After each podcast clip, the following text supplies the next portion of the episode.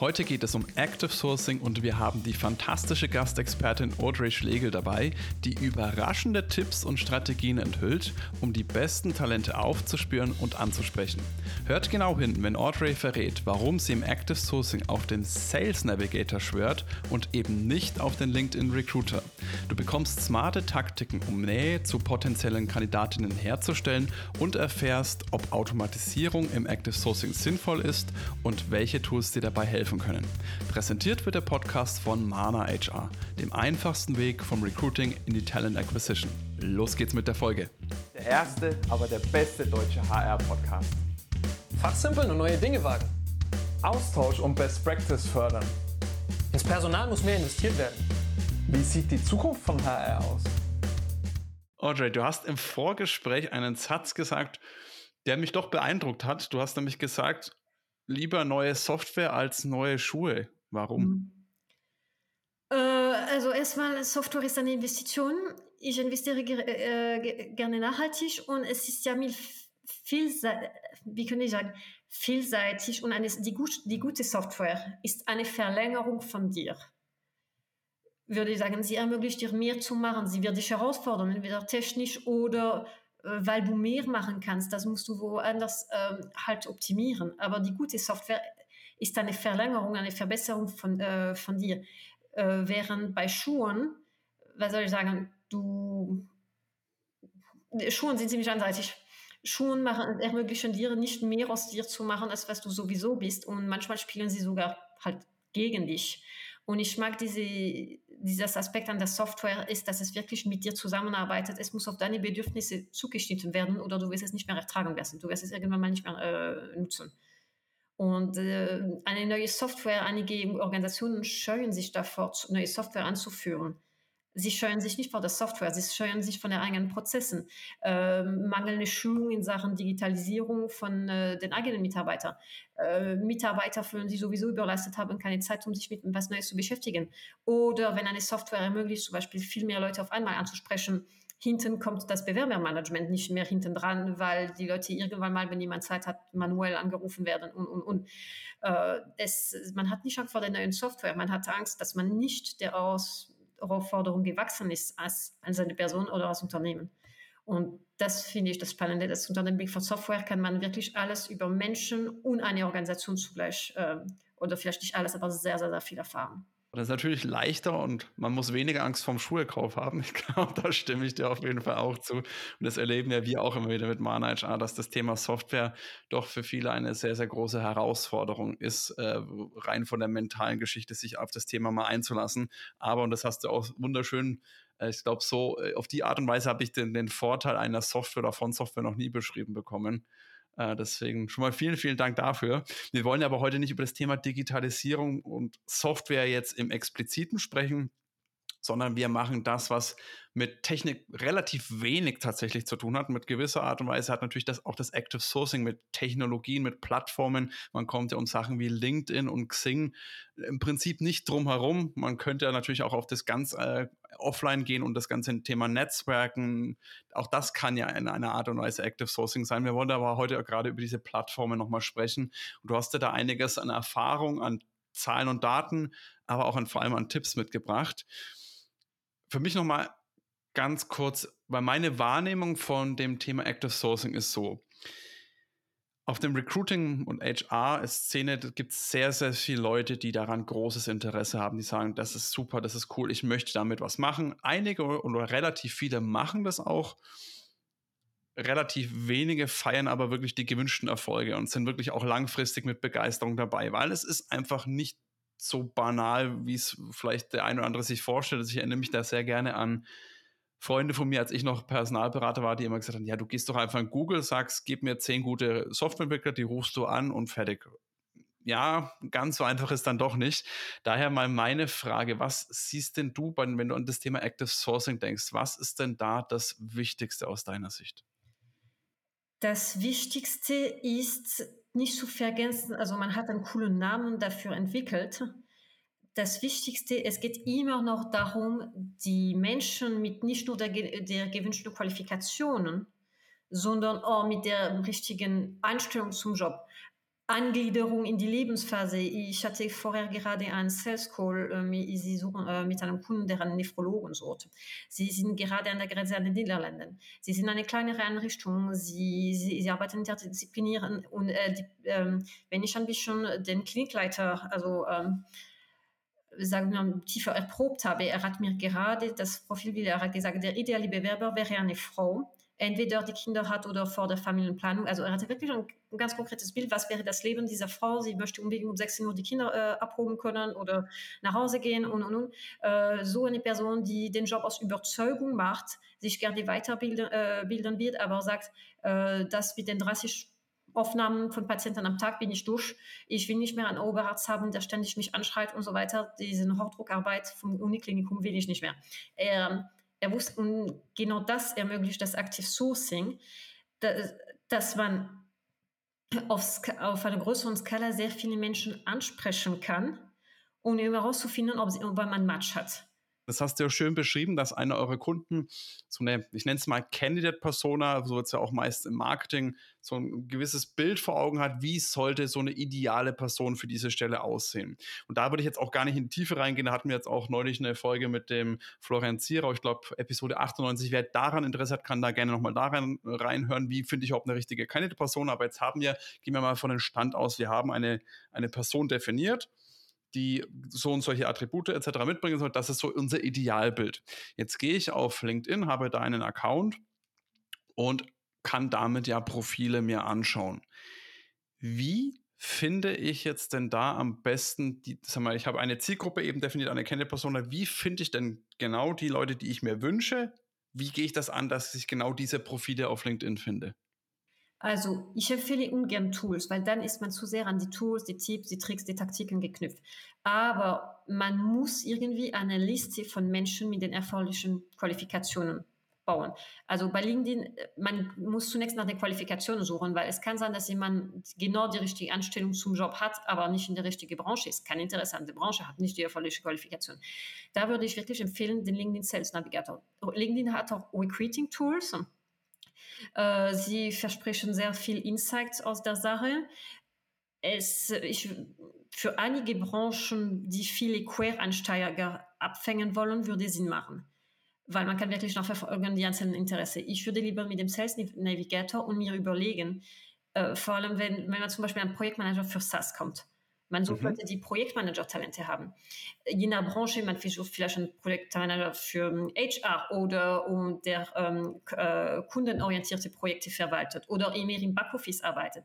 Also man muss sich wirklich überlegen, welch, was könnte diese Person als jetzige Jobbezeichnung oder als Interesse haben. Und da muss man natürlich ein bisschen out of the box, weil natürlich der ideale äh, Projektmanager im Backoffice in einer SaaS-Unternehmen wäre natürlich jemand, der bereits in einem SaaS-Unternehmen im Backoffice arbeitet. Aber und damit hat man viel Chance, äh, eine Chance. Aber man könnte auch denken, vielleicht ist es jemandem, der von Kunden orientiert auf Backoffice wechseln will. Vielleicht ist es jemandem, der in einer anderen Abteilung gearbeitet hat. Vielleicht war es jemand, der gar nicht Zeit hat. Also muss, vielleicht hatte die Person gar nicht die Bezeichnung als Projektmanager.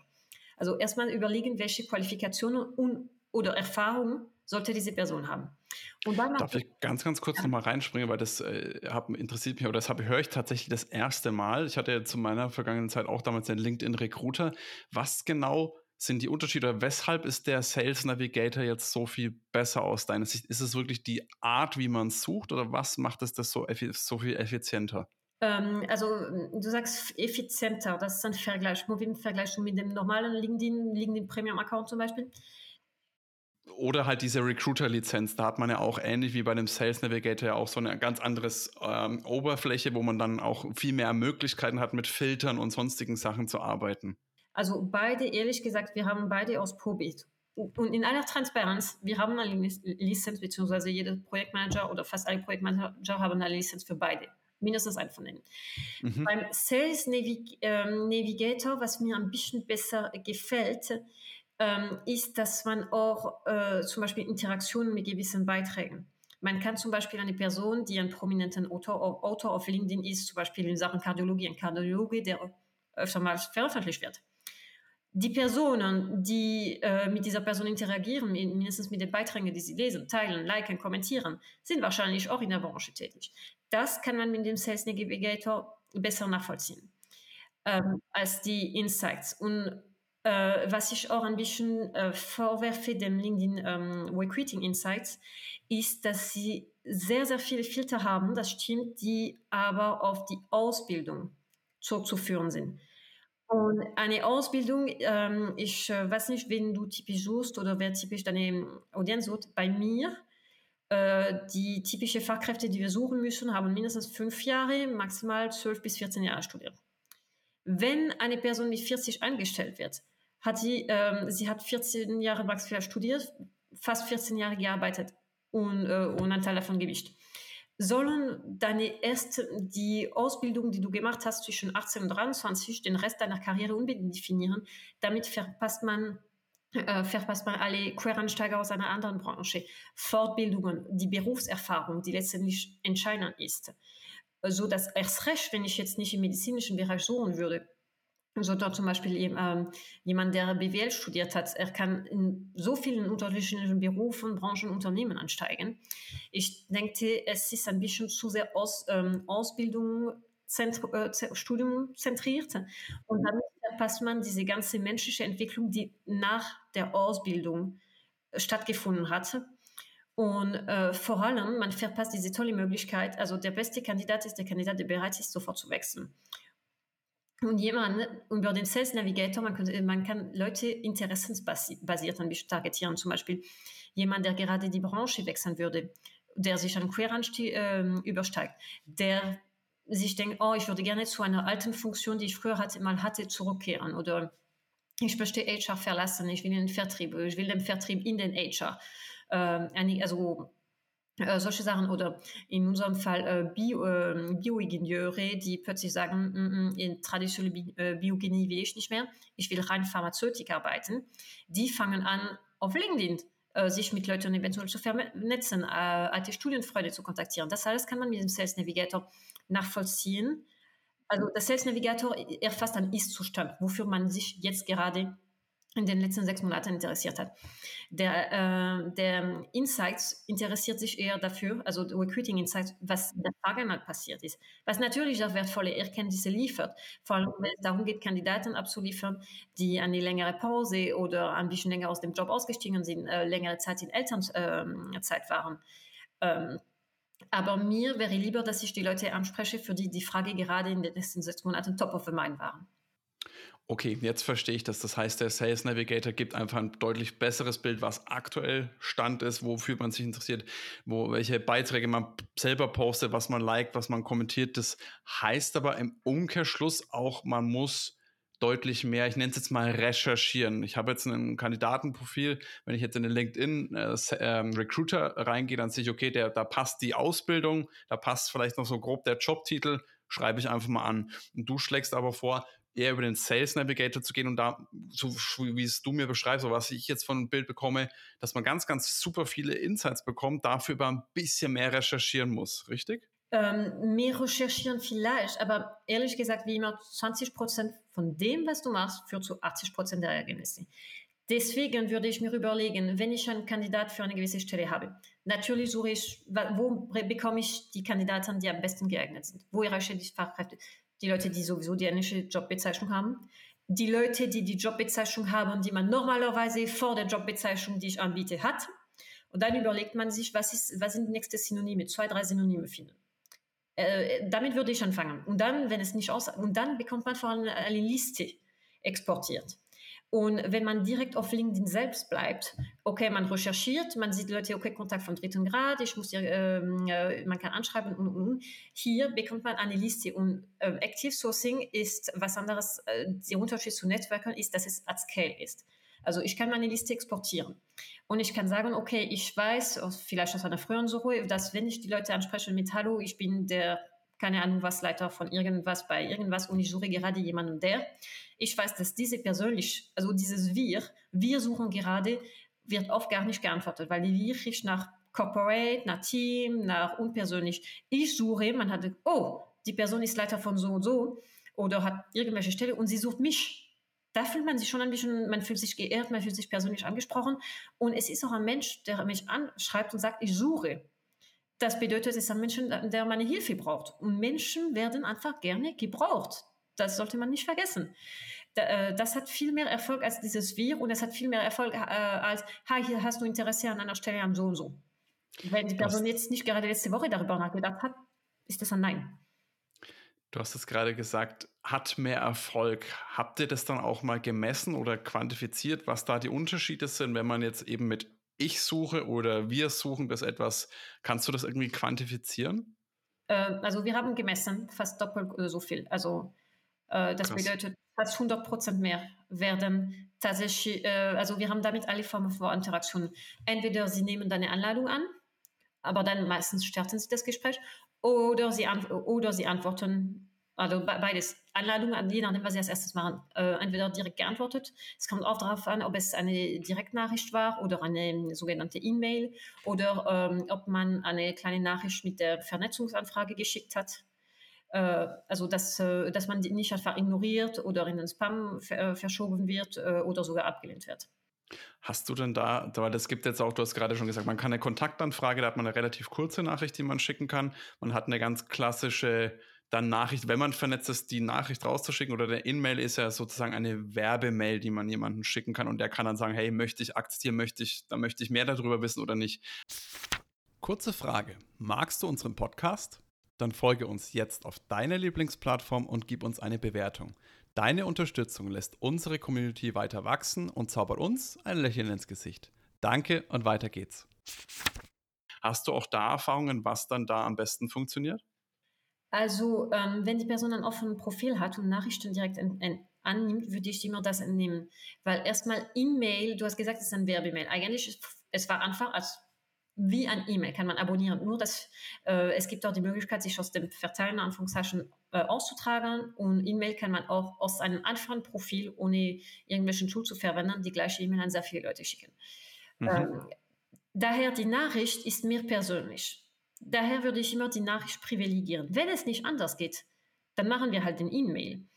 Aber meine Hierarchie wäre die Direktnachricht, dann die Kontaktaufnahme, also weil die Person weiß, okay, Kontakt aufnehmen äh, kostet mir nichts, ich antworte einfach und äh, dann kann man ansteigen mit, äh, ah ja, Sie, ja, vielen Dank für die Aufnahme meiner Kontakte, na, na, na, ich würde gerne ein bisschen sprechen oder irgendwas. Den E-Mail wäre meine letzte Möglichkeit. E-Mail, was ich machen würde, ist, wenn ich schon ein Netzwerk habe und ich suche nach einer Position. Und das ist Markt von Recruiting. Man baut ein Netzwerk, man vernetzt sich mit Leuten, die schon mal mit uns gehört haben. Deswegen, was wir immer machen, bei einer Kampagne, dass wir für uns vermerken oder für den Kunden, wer gesagt hat, ja, das ist interessant, aber nicht genau, was ich suche oder momentan ist es nicht für mich. Weil diese Person ist vielleicht später wieder interessiert oder diese Person kennt vielleicht jemanden, der interessiert oder ziemlich einfach. Äh, es gibt Branchen in unserer Branche, die oft aneinander zusammenarbeiten, zum Beispiel, ähm, würde ich sagen, äh, Kardiologie und Nephrologie. Das heißt, wenn man einen Kardiologen sucht, man kann alle Nephrologen anschreiben und sagen, ah, übrigens, äh, äh, ja, wir suchen gerade diese Position, wir wissen, dass du nicht, äh, also dass es nicht das ist, was du interessierst, aber vielleicht kennst du jemanden, der gerade kennt. Und das ist die Macht von Netzwerk. Weil was ist besser als jemanden, der sagt, ja, ich, äh, ich, hab, äh, ich kenne jemanden bei dieser Klinik, ich habe gehört, dass sie jemanden suchen und ich weiß, dass du gerade gesagt hast, dass du über einen Wechsel darüber denkst. Das ist die Macht von Netzwerk, dass man ohne Mühe, und in dem Fall würde ich die E-Mail ähm, nutzen, weil man eh die gleiche Nachricht an alle ungefähr schickt. Wenn man mit jemandem einen engeren Kontakt hat, dann äh, schreibt man ihn persönlich. Was dann alle die gleiche, alle erhalten die, die gleichen Informationen. Und das ist auch ein bisschen mehr fair zum Empfänger, weil er weiß, das ist wahrscheinlich eine E-Mail, die viele Leute empfangen haben. Und die nehmen wahr, okay, das ist eine Suche, wo es nicht um mich geht, aber ich könnte eventuell mitwirken. Und äh, das ist ein bisschen mehr fair, äh, was die Erwartungshaltung ist. Und trotzdem, die E-Mail, muss ich sagen, sie haben eine sehr, sehr, sehr gute ähm, Eröffnungsquote, vor allem wenn sie von Leuten, äh, sie haben über 70, also eine traditionelle E-Mail wäre ungefähr 20. Ähm, die über 70 äh, werden geöffnet, fast 90 Prozent, wenn es von Leuten stammt, mit denen man bereits vernetzt ist. Alles klar, das ist nochmal ein guter Hinweis. Und hast du da auch, also das ist jetzt die Öffnungsrate und dann auch die, da kann man ja auswählen, glaube ich, ich, ich weiß nicht genau, wie es jetzt formuliert ist, ja, ich möchte mehr darüber wissen oder nee, danke, äh, möchte ich nicht wissen. Hast du auch da Zahlen, wie, wie hoch dann diese Quote ist von ja, ich möchte da wirklich mehr darüber wissen? Weil öffnen ist, ist sage ich mal, auch ein Stück weit einfacher gefühlt ja. in LinkedIn, weil man ja einfach gar nicht weiß oder vielleicht auch erst, im ersten Blick gar nicht sieht, ist es jetzt ein E-Mail oder nicht. Man klickt mal drauf, ich meine, das steht so oben, aber das ist viel, viel einfacher wie viele Leute dann tatsächlich dann auch damit interagieren oder sagen, jo, zumindest mal irgendeine Rückmeldung in irgendeiner Form geben. Ähm, ja, äh, also meinst du, wenn man, äh, wenn, wenn man dieses Netzwerkeffekt äh, nutzen will, dass man eine E-Mail an alle Kontakte im Netzwerk schickt, die potenziell jemandem helfen äh, könnten bei der Suche? Zum ähm, Beispiel, ja. Also wir haben festgestellt, wenn, da, wenn die E-Mail an ungefähr 150 Personen geschickt wird, auf diesem Wege können wir ungefähr zwischen 10 und 17 Bewerbungen alleine bekommen. Bei einigen Kunden, die seit längerer Zeit mit uns zusammenarbeiten, wenn sie eine neue Stelle haben, wir denken, hm, okay, äh, also letztes Mal haben wir dieses Netzwerk aufgebaut, als sie eine Stelle als Oberarzt zum Beispiel besetzen wollten. Das ist ziemlich hoch in der Hierarchie oder leitender Arzt. Jetzt suchen sie einen Assistenzarzt oder Fahrrad, also jemanden darunter. Aber alle Leute, die in Betracht kommen als Oberarzt, die haben, äh, sie sind vielleicht, äh, verstehen sich mehr oder weniger informell als Mentor zu jemandem. Sie arbeiten mit, mit Assistenzärzten, also sie haben, sie arbeiten mit Leuten, die unterhalb von denen in der Hierarchie sind. Und äh, einige von denen, entweder, entweder, sie wollen von einem problematischen Mitarbeiter loswerden, indem sie ihn für eine andere Stelle empf empfehlen. Das ist immer eine sehr elegante Lösung. Oder sie wollen der Person tatsächlich helfen. Sie wissen, dass die Person hier nicht glücklich ist. Und auf diesem Weg, alleine auf diesem Weg kommen wir zwischen 10 und 17. Es kommt darauf an, wie das Netzwerk aufgebaut ist. Ähm, es kommt darauf an, wie weit man auch gefischt hat. Äh, zum Beispiel, man kann auch sagen, äh, okay, äh, ich schicke an alle Personen, die irgendwie in der Branche unterwegs sind, in meinem Netzwerk. Mhm. Ähm, also alle Leute, äh, ich suche jemanden für den Vertrieb, ich suche an alle Leute, die mehr oder weniger an dem Vertrieb oder am Marketing beteiligt sind, schicke ich eine Nachricht. Natürlich werden sie weniger Schwachkontakte haben. Ähm, das kommt drauf an, aber da kann man sehr, sehr einfach Bewerbungen generieren, weil 70 Prozent der Menschen halten andere Mitarbeiter des Unternehmens für die zuverlässigste Informationsquelle. Und plus mhm. dazu kommt auch dieses Effekt von, oh, äh, diese Person hat mir gesagt, sie, äh, dass sie vom Job gehört hat, weil sie eine Person dort kennt und sie hat mich empfohlen. Man fühlt sich geschmeichelt. Das heißt, die Hälfte der Überzeugungsarbeit ist schon geleistet. Und das sind Bewer äh, Bewerbungen, also feste Bewerbungen, wo es dann kann, also wir messen immer Bewertungen ohne Bewerbung-Ghosting. Und man muss sagen, über eine erfolgreiche Active Sourcing, Bewerber-Ghosting ist fast die, äh, ist weniger als 10 Prozent. Äh, okay. Das ist also, das ist sehr, sehr schmerzhaft, wenn Bewerber irgendwann mal nicht mehr antworten. Es kann mehrere Ursachen haben. Jemand, der gutes Aktivsourcing betreibt, hat wahrscheinlich auch einen guten Prozess dahinter. Er, ähm, er, äh, er schreibt regelmäßig an die potenziellen Bewerber, wenn es eine Verzögerung gibt. Also er lässt sich nicht drei Wochen warten, um sich zurückzumelden. Das kann natürlich auch sein, dass äh, je länger der Bewerber ohne Rückmeldung warten muss, dann äh, desto weniger ist, ist er interessiert, weil er denkt, dass er vergessen wurde. Schlicht und einfach. Es kann auch einfach sein, dass äh, dieses Netzwerkeffekt, dieses, oh, ich wurde von einem Menschen empfohlen oder jemand hat mich direkt empfohlen, es ist auch ein Kompliment. Vor allem, wenn man eine Strategie, wie wir gerne haben, ist, wir identifizieren diese Liste im Sales Navigator. Von allen, die potenziell für die Stelle oder mindestens äh, fischen wir erstmal 100 bis 200 raus wir schauen, ob sie in letzter Zeit etwas veröffentlicht haben. Das kann man auch sagen, okay, äh, bitte LinkedIn, aus dieser Liste zeig mir alle, die im letzten Monat irgendwelchen Beitrag auf LinkedIn veröffentlicht haben. Und äh, bitte like das alles automatisch. Machen Like, machen kleines Kommentar, äh, irgendwas unter jedem Beitrag. Das kann man. Das kann man automatisieren, verstehe ich das richtig? Das kann man automatisieren, den Like, den Kommentar würde ich doch noch manuell machen. Und äh, man denkt immer, ich gehe auf LinkedIn und ich schaue mal, was draufkommt. Aber es ist wirklich eine Strategie, wenn man Active Sourcing intern macht. Die Person sollte wissen, okay, jetzt äh, vormittags, ich komme an, ich antworte erstmal die Nachrichten, die gekommen sind von 11 bis 12. Ich äh, mache diese Strategie, wo ich schaue, jeder, der etwas im letzten Monat für meine offene Stelle äh, relevant ist, kommentiert hat, äh, like ich den Beitrag, schreibe ich ein kleines Kommentar. Also man muss ja organisiert, strukturiert vorgehen. Und dann nach zwei Tagen kann man sich melden. Man gibt der Person, weil auf LinkedIn sind die Leute oft nicht täglich unterwegs.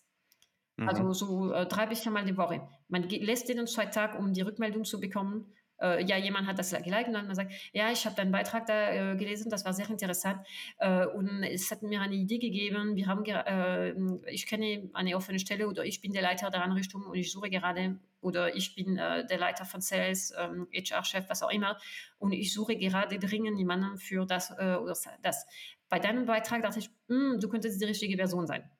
Und das ist wiederum dieses Menscheneffekt plus Kompliment. Damit hat man mindestens Aufmerksamkeit. Und das ist was anderes als äh, bei Indeed, wo alle Stellen gleich sind und sich an die Allgemeinheit richten. Mhm, mhm. Ja, ich, ich glaube auch, dass entweder dieser ganz, ganz persönliche Bezug, und das versuchen ja sehr, sehr viele RecruiterInnen durch, sage ich mal, ganz, ganz maßgeschneiderte Nachrichten, aber die dann halt in Masse einfach rauspfeifen, äh, wo man halt sagt, okay, ich kenne das auch noch aus meiner Zeit, wo ich angefangen habe, hat es immer geheißen, so drei Elemente müssen personalisiert sein. Das heißt, Name schon mal das erste und solche und Geschichten, aber. Name genau. Und, und, und das, das, sind einfach solche Sachen, wo ich sage, wenn man das dann auf so einem Level betreibt, hat das schon nochmal eine ganz, ganz andere Gewichtung. Man, glaube ich, als Empfänger so eine, als so eine Nachricht fühlt man sich dann auch ganz, ganz anders. Also da merkt man wirklich, hey, die Person hat sich ja wirklich mit mir beschäftigt. Mhm. Also nicht nur mal übers Profil drüber geschaut und ganz kurz irgendwie geschaut, wo ziehe ich mir da drei äh, sage ich mal, Faktoren raus, sondern da hat sich wirklich eine, eine, Person beschäftigt. Und das Zweite, was du angesprochen hast, das Thema Empfehlungen. Absolut, ich meine, das kennt ja jeder aus dem persönlichen Bereich, keine Ahnung was. Selbst wenn ich nach einem neuen Kopfhörern suche und frage den Manu, du sag mal, hast du eigentlich, wie sind deine Kopfhörer? Und er sagt, die sind wunderbar. Ja klar, gehe ich auch dahin. Also ich glaube, die, diesen Effekt kennt jeder von sich selbst. Und ich glaube auch, dass das hilft, wenn man beim Active Sourcing, man sagt mal, hat jetzt ein Profil, das hat man gefunden, über welchen Weg auch immer, sagt, oh, das ist spannend. Jetzt hat man zwei Möglichkeiten. Entweder schreibe ich die Person komplett kalt an, da muss man das wirklich gut und sympathisch machen. Auch das funktioniert, habe auch ich in meiner Vergangenheit ganz, glaube ich, ganz passabel hinbekommen. Auch an, wie drauf die Person ist, wenn sie deine Nachricht liest. Du kannst die beste Nachricht, wenn sie sagt, ah, schon wieder irgendwelche Recruiter, Spam, fertig. Äh, fertig wenn du die Person ja. im falschen Moment erwischt hast, dann ist schon schlecht. Genau, und dann, und das, und das ist eben ein Punkt, wo ich sage, man sieht ja, zumindest meines Wissens, ich bin jetzt, wie gesagt, nicht mehr im LinkedIn Recruiter tagtäglich seit äh, 2019 eigentlich nicht mehr drin, um ehrlich zu sein. Damals erinnere ich mich aber trotzdem noch, dass man sieht, hey, gemeinsame Kontakte. Das heißt, ich sehe ein Profil von der Person und sage, wow, das ist genau die Person, die ich will. Aber anstatt jetzt komplett kalt ranzugehen, sehe ich ja da auch gemeinsame Kontakte und kenne vielleicht jemanden, wo der mhm. sozusagen dieses, dieses Dreieck, wenn man sich jetzt mal visuell vorstellt, dass ich den vielleicht erstmal kontaktieren, den oder die, sagt, du, wir sind mit der vernetzt, ich habe da wirklich eine tolle Job an, ich möchte jetzt aber nicht, dass ich gleich denke, das ist wieder irgend so ein Ding, kannst du da ein kurzes Intro geben? Und wenn dann da das kommt, dann hat man auch wieder genau denselben Effekt, den du beschrieben hast. Dann hat man wieder einen persönlichen Draht. Man hat nicht dieses auch schon wieder Recruiter-Spam, Ciao Kakao, sondern man hat eine ganz, ganz andere Basis. Und ich glaube auch erstmal ein Grundvertrauen mehr, wenn da ein Intro kommt, weil auch da ist wieder, man fühlt sich geschmeichelt, hey, die Person will da ein Intro herstellen, die kennt mich, die findet mich wichtig, deswegen denkt sie, es könnte passen, hat so eine Vorselektion. Das könnte ich mir schon auch sehr, sehr gut vorstellen, dass das wirklich sehr, sehr gut funktioniert. Ich frage mich bloß auf der anderen Seite, wie zeitintensiv das Ganze? Wie du merkst, geben wir uns immer sehr große Mühe, wertvollen Content für dich zu schaffen, den du dann auch kostenlos bekommst. Wenn dir jetzt unser Podcast gefällt und du uns auch weiterhin dabei unterstützen willst, dann abonniere jetzt unseren Podcast auf der Plattform deiner Wahl und wir freuen uns auch über deine Bewertung. In diesem Sinne, mach es gut und bis zum nächsten Mal. Ciao, ciao.